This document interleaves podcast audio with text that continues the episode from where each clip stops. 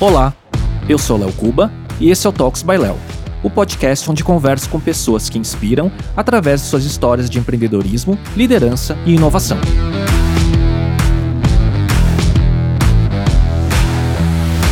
Neste episódio, conversei com Edson Mackenzie, um dos pioneiros da internet brasileira, fundador em 2004 da primeira plataforma de compartilhamento de vídeos do mundo, o Videolog. Hoje, com a sua acumulada experiência, é investidor, mentor de startups e diretor de investimentos da The Venture City.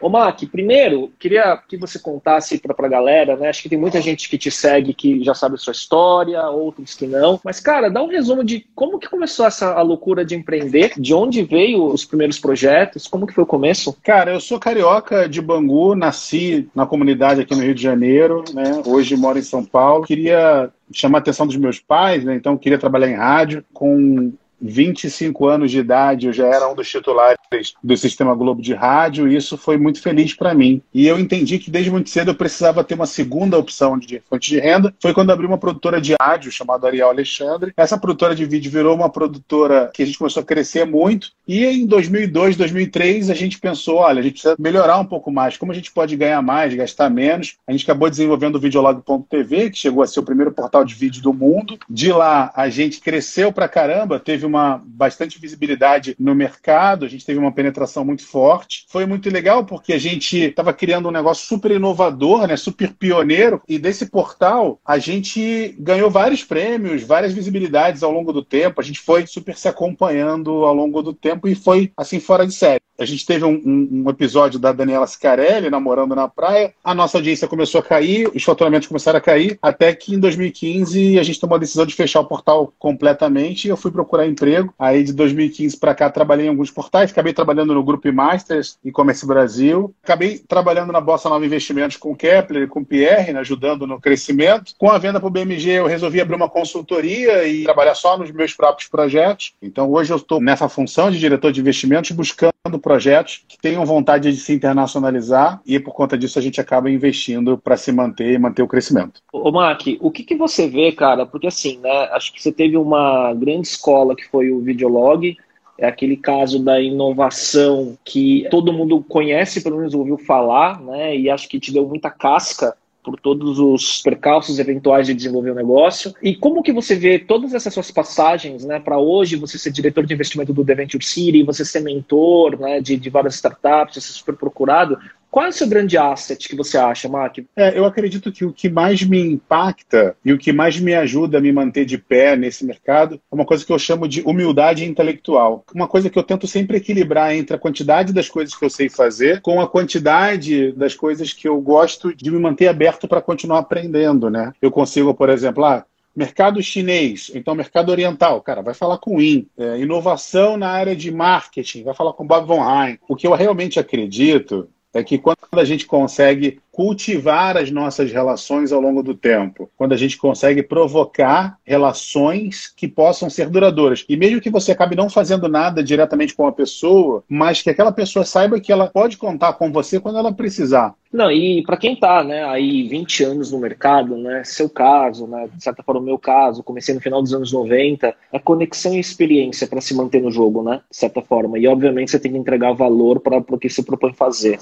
É bem isso. Eu acho que uma coisa que eu até postei esses dias sobre beleza não garante audiência, faculdade não garante profissionalismo e idade não garante maturidade. Muito jovem hoje, com muita capacidade técnica, com amplo conhecimento de produto para atingir o resultado final. Ao mesmo tempo, a gente também tem a experiência dos mais idosos. Então, não dá para simplesmente descartar tudo que foi feito do passado e também não dá para desconsiderar a capacidade de execução dos mais jovens. Então, acho que o nosso papel hoje está nesse equilíbrio, né? É conseguir mostrar para todo mundo que é possível coexistir e colaborar. E o que, que você vê que mudou, Mac, no ecossistema, né? Porque lá atrás, né, quando a gente começou, o mundo era outro, o ecossistema era outro, não tinha dinheiro disponível, a cultura de venture capital praticamente era inexistente, não tinha conhecimento, né? Enfim. E hoje, apesar de ter tudo isso, eu acho que é tão difícil quanto porque a resiliência, a persistência, o estômago para empreender tem que ser o mesmo, né? E aí acho que a geração atual muitas vezes desconsidera isso, não de forma generalizada, mas acontece. E daí eu acho que eu não sei quando você mentora a galera, se você percebe isso, essa falta de, eu não sei se a palavra é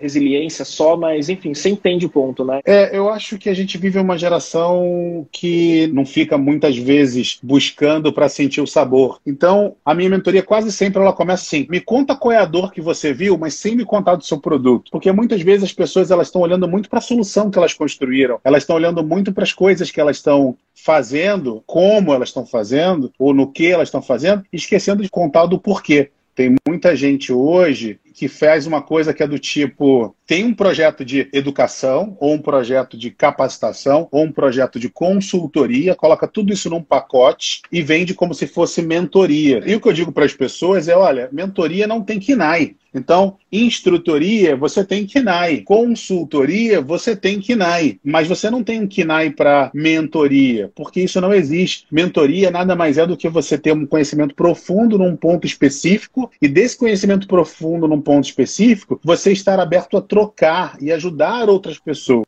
virar um trabalho para você, que pode ser tanto uma consultoria para você executar alguma coisa em conjunto, ou tanto pode ser um pedido de aula, é um outro ponto, mas é um ponto que tem que ser visto num segundo momento. Ô, Mac, e como que você divide seu tempo hoje, né? Entre mentoria, entre olhar para os investimentos da The Venture City, essas, suas iniciativas, como que está isso?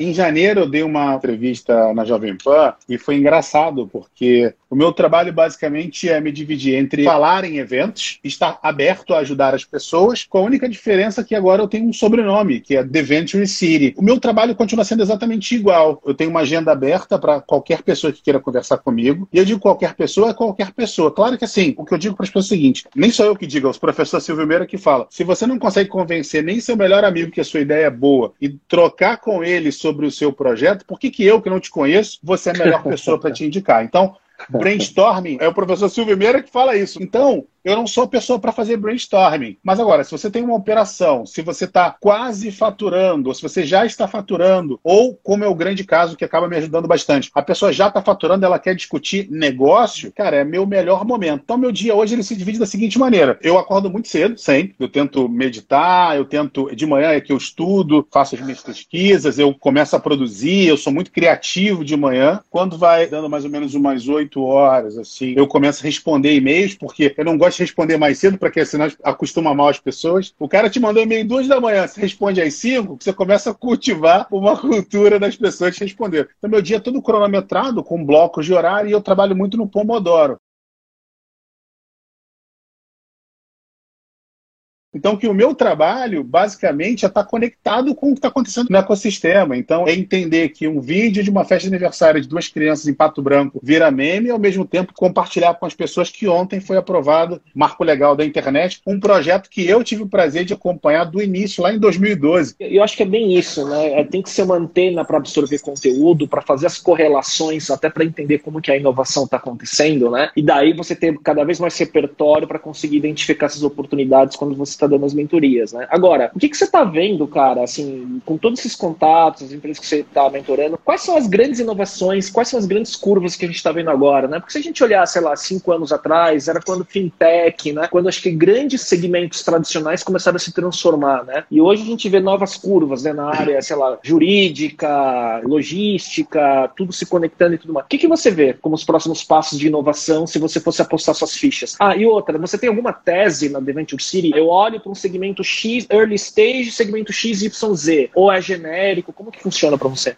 As fintechs elas estão crescendo muito no Brasil, basicamente porque a gente tem os melhores profissionais financeiros do mundo são brasileiros, por conta de todos os problemas históricos que a gente teve em relação à moeda, a gente tem profissionais de economia e estrategistas muito bons. Consequentemente, os fluxos financeiros no Brasil, as margens são muito altas. Isso faz com que o seguinte, um banco ganhe muito dinheiro. Tem até uma frase antiga que falava sobre jazida de petróleo, que fala assim: ah, o negócio mais bem sucedido do mundo é uma jazida de petróleo, o segundo negócio mais bem sucedido no mundo é uma agência de petróleo mal administrada. No Brasil, são os bancos. Eu tenho um amigo banqueiro, tenho um amigo que tem dono de banco, ele fala seguinte: olha, o melhor negócio do Brasil é ter um banco, o segundo melhor negócio do Brasil é ter um banco mal administrado.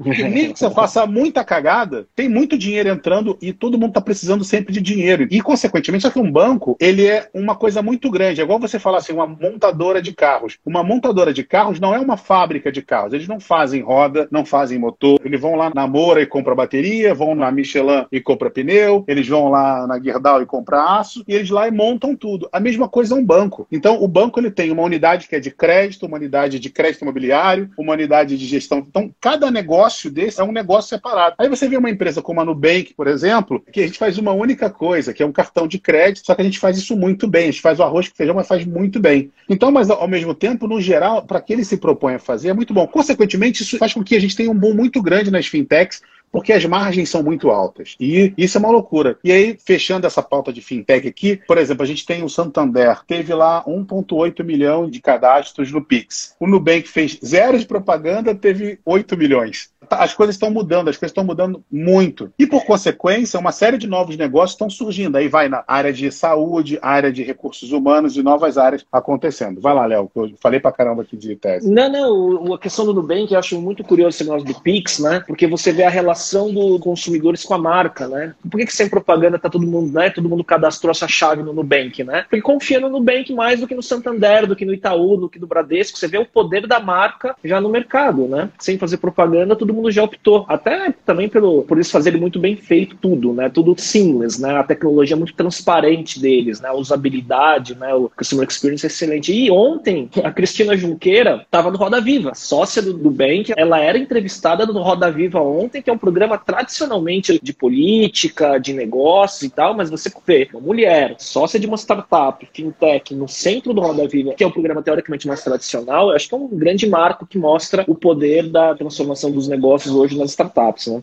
Ela quebra muitos padrões. Por exemplo, ela foi capa da exame grávida, ela, junto com outros caras, consegue se manter forte à frente de uma empresa gigantesca e continua sendo super admirada. Então, e o que a gente está vivendo hoje também é uma coisa que aconteceu em 2004, que eu chamo, chamou de convergência de mídias, porque o preço dos devices caiu tanto que eles não tinham alternativa do que se juntar. Então, você tinha um bom telefone celular, uma boa câmera digital e uma boa filmadora. O preço dela caiu tanto, tanto, tanto que elas se convergiram. Que as empresas de tecnologia elas estão crescendo tanto, tanto, tanto que elas não têm mais espaço para crescer. Então, consequentemente, elas estão invadindo o meio físico, que é o que a gente chama de digital, que é esse processo onde a Amazon, por exemplo, compra as lojas físicas e a gente está saindo do digital para o online. Começou um pouco com essa coisa do online e offline, né? com o Uber, por exemplo, apertar um botão e nascer um carro na nossa frente, e agora a gente está acompanhando também essa outra grande evolução do digital invadindo o analógico. E a gente dá um exemplo não só de Amazon, mas de Magalu, né, no Brasil. Acho que é um case absurdo, né? Conheço bastante gente lá dentro. É um caso a ser estudado, viu, esses caras, viu? Porque o que está acontecendo hoje é o que eles começaram há muitos anos atrás, né? E os tempos atuais eles só aceleraram, né? Ô, Mac, me fala uma coisa. O que, que você vê, cara, como seus grandes aprendizados ao longo da sua trajetória, né? Que você aplica hoje quando você vê uma startup, né? Por exemplo, o que, que quais grandes erros, né? Por exemplo, é escolha de sócio negócio, funding, operação, porque eu já tive alguns negócios digitais é, ao longo desses 20 anos, quatro mais especificamente.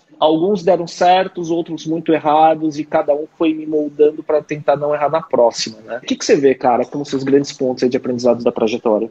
A gente tem uma tendência grande a começar uma operação. Primeiro a gente tem uma ideia, e aí a gente fala, a gente monta o, quer montar o time ideal com os nossos amigos. Depois a gente pensa na melhor forma de atender. Depois que a gente pensa na melhor forma de atender, a gente vai para a venda. Esse é um conceito que funciona, mas o Heidi Hoffman, autor do Blitzscaling, fala que isso pode ser feito de maneira diferente. Se tem dinheiro na mesa, se você não pega, alguém pega. Então é, a primeira coisa é vende, gera demanda, impacta a demanda. Depois que você vendeu, entende como você vai atender. Depois que você entendeu como atende, aí sim você vai olhar e contratar. E depois que você contratar as pessoas que faltam para aquilo dar certo, você volta e refaz o produto que você vendeu lá no começo. Então, é um novo processo, é uma nova forma de visualização. O que eu tenho percebido muito e o que vem me moldando é muita questão da simplicidade, a questão da gente começar a olhar para tudo à nossa volta, mas muito num modelo onde a gente tem um minimalismo nas coisas. As pessoas confundem com um excesso de economia, e não é real isso. A gente precisa entender que o minimalismo é você entregar o essencial. Então, se você tem uma ideia, seja sua empresa gigantesca, com muito dinheiro em caixa, ou seja você sozinho, você precisa encontrar um jeito simples, rápido e barato de colocar ela em prática. No passado, eu não fazia isso. Eu queria fazer sempre coisas megalomaníacas, gastar muita grana, ou contratar as pessoas ideais. E aí, ao longo do tempo, eu aprendi que crescer não é inchar a operação. É igual para academia. O cara que aparecer grandão, ele fica se tomando bomba e incha. Depois de um tempo, ele vai lá e murcha. Crescer de maneira constante, orgânica. A intensidade é que faz, que é o grande segredo, é o grande sucesso dessa entrega final é a intensidade para onde a gente vai chegar. Então, é um processo longo, é um processo de reinvenção. Ó, falei do Kepler, apareceu aqui. Se a gente fala o nome do Kepler três vezes, bota um cheque de 100 mil dólares na sua conta. Já, é um segredo enorme. Fala John Kepler três vezes, bate na madeira e ele aparece, né? A última vez que eu cruzei com o Kepler foi, puta, num Digitalks, acho que em 2014 ou 13, que a gente estava no mesmo painel. Aí depois o Kepler ficou famoso, virou o anjo investidor, reality show, aí o cara sumiu do mapa. Não falei mais com ele. Toda quinta-feira na Rede TV, acompanha ele lá. Eu sou Parabéns. fã de carteirinha aqui, né?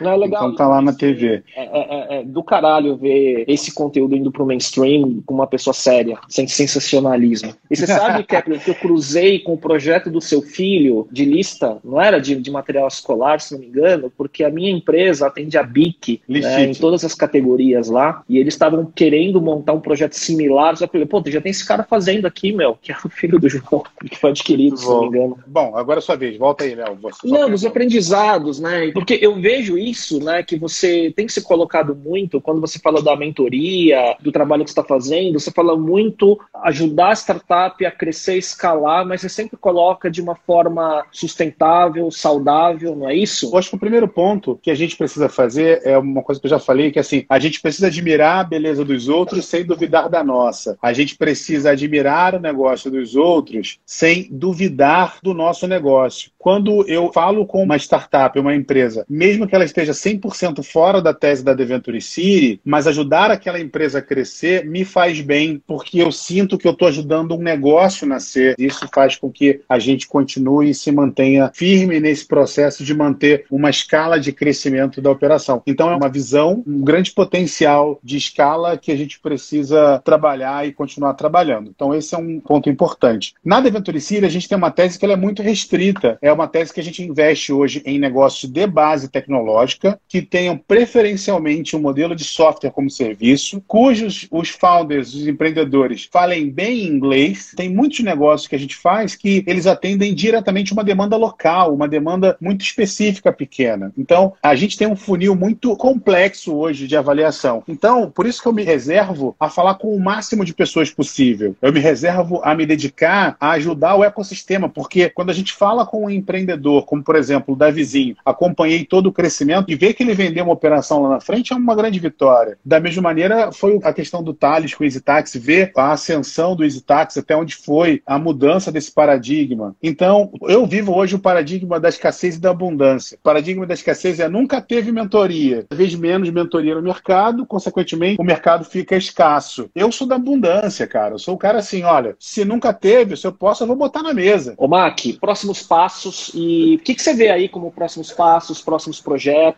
Ano que vem eu quero fazer uma especialização. Estou na dúvida se eu faço filosofia, eu sou muito fã do Karnal. Então, assim, quando você é filósofo, quando você é historiador, você tem o brevet de falar merda e as pessoas acharem que você é intelectual. Meu grande barato agora é fazer com que a The Venture City entre para o top of mind dos empreendedores brasileiros, assim como a gente tem a Y Combinator, a 500 ou a própria Techstars, que os empreendedores brasileiros entendam que eles têm uma nova opção, que não necessariamente fica no Vale do Silício, mas fica num lugar muito mais pertinho, a nove horas de voo, a uma região muito mais confortável, que é Miami, um voo super barato, então quatro aeroportos internacionais diferentes, você pode chegar de uma maneira muito mais fácil. Um voo para São Francisco, você paga uns 3 mil reais aí fácil. Um voo para Miami, você paga 1.100, 1.200. E você consegue ter acesso aos mesmos mercados. E no passado, quando você olha o ideograma, eu adoro o IN, porque o IN me lembra muito a China. O ideograma da China significa a terra do meio. E para um oriental, quando eles vão olhar o mapa mundi, a China está exatamente no centro centro e tá tudo em volta. E pra gente que é ocidental, os Estados Unidos está no meio. E se os Estados Unidos está no meio, Miami é no meio do meio, entendeu? Então é, é esse ponto de conexão que eu quero trazer para as pessoas, sabe? Para o empreendedor que tem vontade de ter um negócio global, independente de qualquer coisa, conversa comigo. Eu estou me especializando muito nessa pauta e trazendo uma pauta de micro multinacionais, que são essas empresas que a gente tem a questão na cabeça.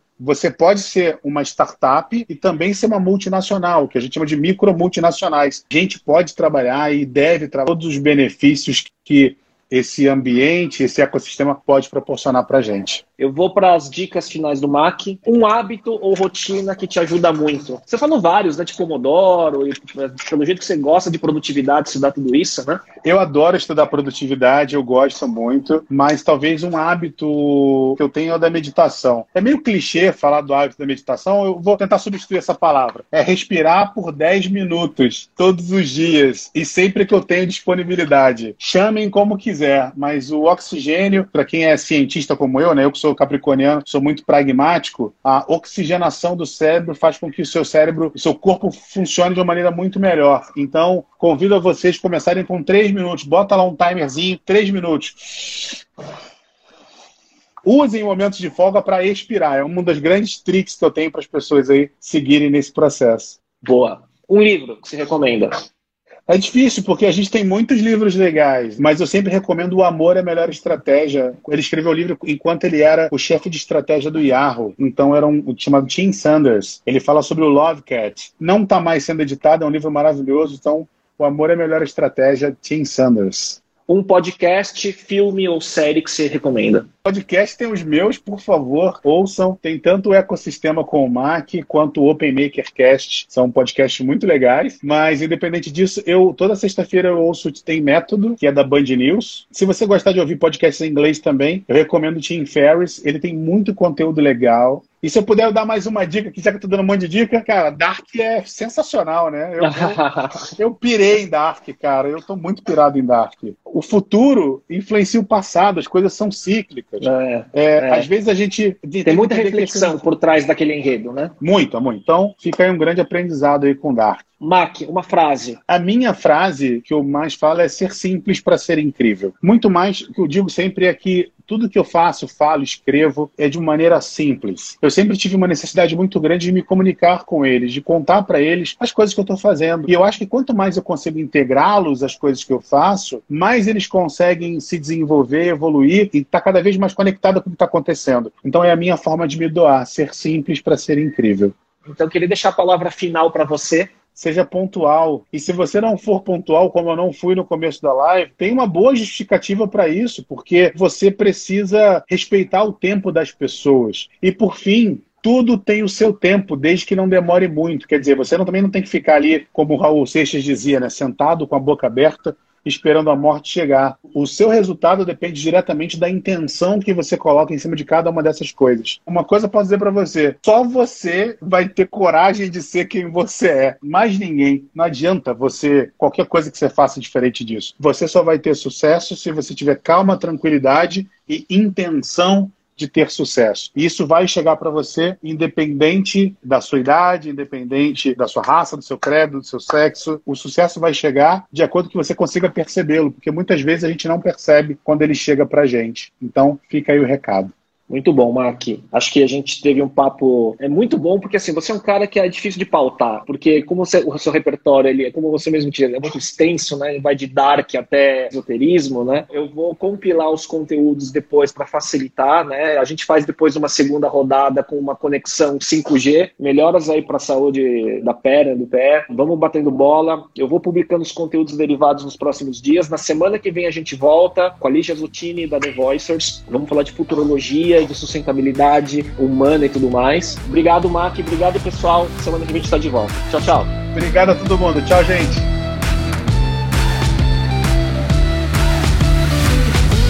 E para você que chegou até aqui, gostaria de te convidar para acompanhar o canal no YouTube e o perfil no Instagram, onde você pode se atualizar sobre novidades sobre o podcast e conteúdos derivados. Procure por Talks by Léo no YouTube e Digital by Léo no Instagram. Até lá!